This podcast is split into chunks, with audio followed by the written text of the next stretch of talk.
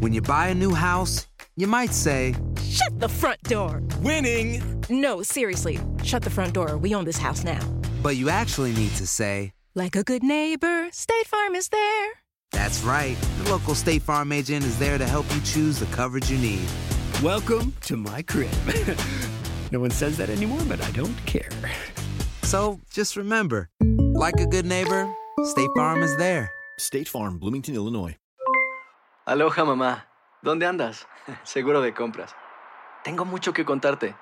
Hawái es increíble. He estado de un lado a otro con mi unidad. Todos son súper talentosos. Ya reparamos otro helicóptero Blackhawk y oficialmente formamos nuestro equipo de fútbol. Para la próxima te cuento cómo voy con el surf y me cuentas qué te pareció el podcast que te compartí, ¿ok? Te quiero mucho. Be All You Can Be, visitando goarmy.com diagonal español. Si no sabes que el Spicy McCrispy tiene Spicy Pepper Sauce en el pan de arriba y en el pan de abajo, ¿qué sabes tú de la vida? Para, pa, pa, pa. La venta para amigos y familiares de JCPenney está de vuelta. Desde el lunes ahorra 30% extra en artículos por toda la tienda. Esos son ahorros adicionales por encima de nuestros precios bajos. Dile a tus amigos, ven con tu familia y ahorren en grande. No olvides, ya se acerca el Día de las Madres. Y tenemos todo lo que mamá quiere: joyería, belleza, salón y tarjetas de regalo. JCPenney, vale la pena. Cupón válido del 29 de abril al 5 de mayo en selección de estilos. Aplican exclusiones. Detalles en la tienda jcp.com. El siguiente podcast es una presentación exclusiva de Euforia On Demand. Queridos amigos, ¿cómo están? Les saluda León Krause desde Los Ángeles, California. Gracias por escuchar Epicentro. Hoy particularmente, qué emoción tengo de poder compartir con ustedes algunas reflexiones. ¿Por qué? Porque hoy es Super Martes. El famoso Super Martes ha llegado y vaya que ha llegado un momento particularmente interesante. Hoy votan 14 estados para elegir al que será el candidato demócrata a la presidencia de Estados Unidos o por lo menos avanzar en ese proceso que ha sido de verdad tan pero tan complicado y las últimas 48 horas lo han hecho todavía más complejo, ya hablaremos de ello. Gracias de verdad por escuchar Epicentro hoy y siempre. Hace 48 horas el domingo por la tarde estaba yo en el aeropuerto de Los Ángeles esperando la llegada de Bernie Sanders. Habíamos pactado con la campaña del senador Sanders una entrevista eh, de 10 minutos de duración y ahí estábamos esperando a que llegara Sanders cuando nos enteramos de una noticia bomba. La salida de la contienda por la candidatura demócrata de Pete Buttigieg, el uh, exalcalde de South Bend, Indiana, que sin duda ha hecho una campaña histórica en muchos sentidos y quien tiene también, sin duda alguna, un futuro brillante en la política estadounidense. Buttigieg había decidido súbitamente, tan súbitamente que el avión en el que viajaba, su avión de campaña, pues uh, viró, tomó un rumbo distinto en pleno vuelo para dirigirse a South Bend, Indiana. Algún día eh, nos enteraremos de exactamente qué ocurrió en ese vuelo para que eh, en pleno vuelo cambiaran de rumbo. Para mí, un momento fascinante. El caso es que Buttigieg había pues anunciado que suspendía su campaña. Ahí estábamos esperando a Bernie Sanders, quien llegó un poco retrasado de su última parada en la campaña, llegó al aeropuerto de Los Ángeles en un jet privado y descendió del avión, pidió a los reporteros que lo acompañan reunirse a su alrededor y ahí eh, felicitó a Buttigieg por eh, su campaña. El momento periodístico no podía ser mejor para nuestra entrevista. Evidentemente, tenía yo preparada una lista interesante de preguntas que comenzaba con la salida de Buttigieg, pero para mi sorpresa, Sanders canceló la entrevista de último momento. Y cuando digo de último momento, es de último momento, porque ya teníamos todo listo, las luces estaban encendidas, todo estaba preparado, tanto nosotros como otros dos eh, medios de comunicación estábamos listos para la entrevista con Sanders y Sanders la canceló. La razón que nos dieron es que iba tarde rumbo a un mitin en el centro de la ciudad de Los Ángeles. A mí me parece una razón insuficiente, aunque también los políticos en general y los políticos populistas en particular prefieren siempre la celebración, la adulación al escrutinio y me queda claro que Bernie Sanders no es la excepción. Así que nos quedamos con las cámaras encendidas y tuvimos que irnos con un palmo de narices sin entrevista de Sanders. Pero más allá del hecho de que Sanders haya cancelado la entrevista, me parece que el momento eh, resulta revelador. Y el hecho de que Sanders haya estado en esos primeros eh, instantes después de conocerse la noticia de Buda George tan fuera de sí, eh, tan desconcertado, revela que algo estaba sucediendo. Y ese algo se hizo todavía más grande cuando horas después Amy Klobuchar, otra de los candidatos eh, demócratas a la eh, nominación del partido, también decidió abandonar la contienda y anunció abiertamente su respaldo para el vicepresidente Joe Biden. Estas dos salidas son de una enorme relevancia para la contienda presidencial demócrata, sobre todo porque ocurren antes del famoso supermartes. El Partido Demócrata, o, al menos los moderados dentro del partido, se han dado cuenta, no sé si a tiempo, de la importancia que tiene alinear esfuerzos detrás del candidato que tiene mayores posibilidades de plantarle cara a Bernie Sanders, quien se ha adueñado ya de manera irrevocable del ala progresista del partido desde el punto de vista ideológico, político y también electoral, con sus triunfos en campaña. Elizabeth Warren ha quedado ya pues realmente marginada, aunque ella se niegue a aceptarlo. ¿Por qué es importante? Más allá de que evidentemente esto eh, abre las posibilidades en el famoso supermartes, porque no es lo mismo que haya en la boleta cuatro o cinco candidatos ah, de centro a que haya menos. Más allá de eso, esto también invita a una reflexión histórica. Porque hay un precedente interesante de lo contrario. En el Partido Republicano en el 2016 había candidatos distintos a Donald Trump que esperaron hasta el último instante, y ni siquiera entonces lo hicieron en varios casos, para retirarse de la contienda y alinearse detrás de un candidato, aquel que tuviera mayor fuerza para tratar de detener a Trump. No estoy sugiriendo que Trump y Sanders sean equivalentes, sino que eh, ideológicamente, ni mucho menos, ni políticamente, solamente estoy sugiriendo que Trump como Sanders se había adueñado de un porcentaje importante de votos, mientras que del otro lado había un partido fracturado o fragmentado en distintos candidatos.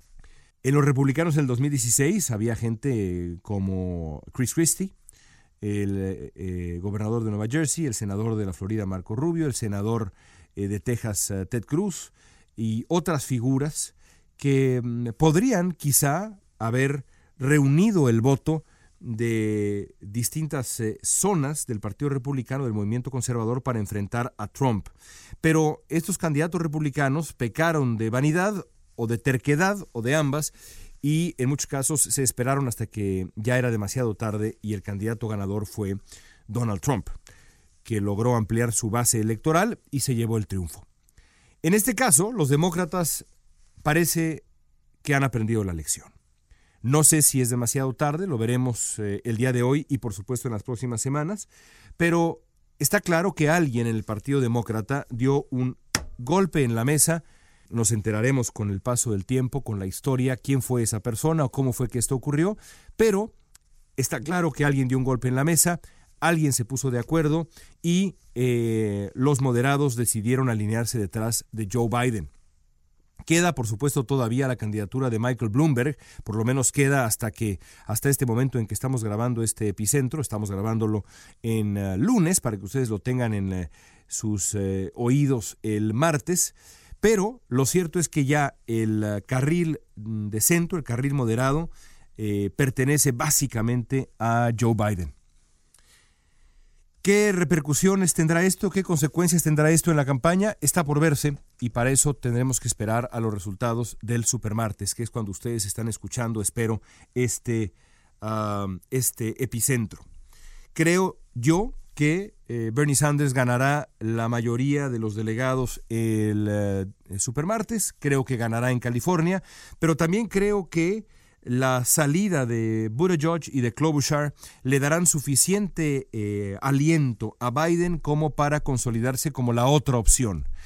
Y el Partido Demócrata tendrá entonces, creo yo, dos punteros claros. ¿Qué tan probable es que Elizabeth Warren abandone la campaña y Mike Bloomberg haga lo mismo después del supermartes. Me parece que es más probable que Bloomberg se baje a que lo, haya, lo haga Warren, pero en cualquier caso, cada vez quedará más claro que la opción es entre Biden y Sanders y creo que es lo correcto, porque son los dos que en las encuestas destacan dentro del Partido Demócrata y también dentro de esa batalla uno a uno contra Donald Trump. El Partido Demócrata tendrá entonces que decidir a quién prefiere, si prefiere a Bernie Sanders o prefiere a Joe Biden. Ambos tendrán que presentar sus eh, argumentos. Quedan pocos debates, eso también habría que subrayarlo. Quedan pocos debates, quedan pocas oportunidades para que ambos candidatos choquen en el escenario. El siguiente debate es, si mal no recuerdo, hasta el 15 de marzo, dentro de un par de semanas, que es un mundo de tiempo cuando se trata de la política en general, pero mucho más en la política estadounidense. Ahí estará, por cierto, Univisión como uno de los moderadores. Ya veremos qué termina por ocurrir. En cualquier caso, también es cierto que si Bernie Sanders finalmente resulta ser el aspirante demócrata a la presidencia de Estados Unidos, tendrá que dar las gracias en, eh, en, español, porque en la batalla por conquistar la candidatura, Sanders ha encontrado en los hispanos del suroeste de Estados Unidos, en su mayoría de origen mexicano, a sus aliados más importantes. Y esto es eh, notable porque apenas hace cuatro años Hillary Clinton venció a Sanders en 10 de los 11 estados en los que los hispanos representaban al menos 15% del electorado. Así que vaya cambio que han significado estos cuatro años para Sanders. Se explica, hay una explicación para ello, la campaña de Sanders ha sido muy inteligente al acercarse al eh, electorado hispano, ha establecido las oficinas de campaña dentro de las comunidades hispanas, ha contratado personal dentro de las comunidades hispanas, ha también comprado espacios publicitarios desde muy temprano en eh, los eh, medios de comunicación en español, entre ellos en Univisión. Han sido muy inteligentes los eh, asesores de Sanders en el asunto hispano. También encontraron de manera muy clara que los asuntos que le importan a la comunidad hispana no necesariamente eh, eh, son solamente migración, migración y migración. Al contrario, de hecho, los hispanos están cada vez más interesados en los temas que interesan al estadounidense promedio. El salud, acceso a la salud, acceso a mm, un mejor empleo, la economía, la vivienda y después también está ahí la migración, pero no como un asunto concreto y práctico, sino como un asunto meramente emocional. No por esto lo reduzco, pero sí hay que ponerlo en su proporción, en su justa proporción.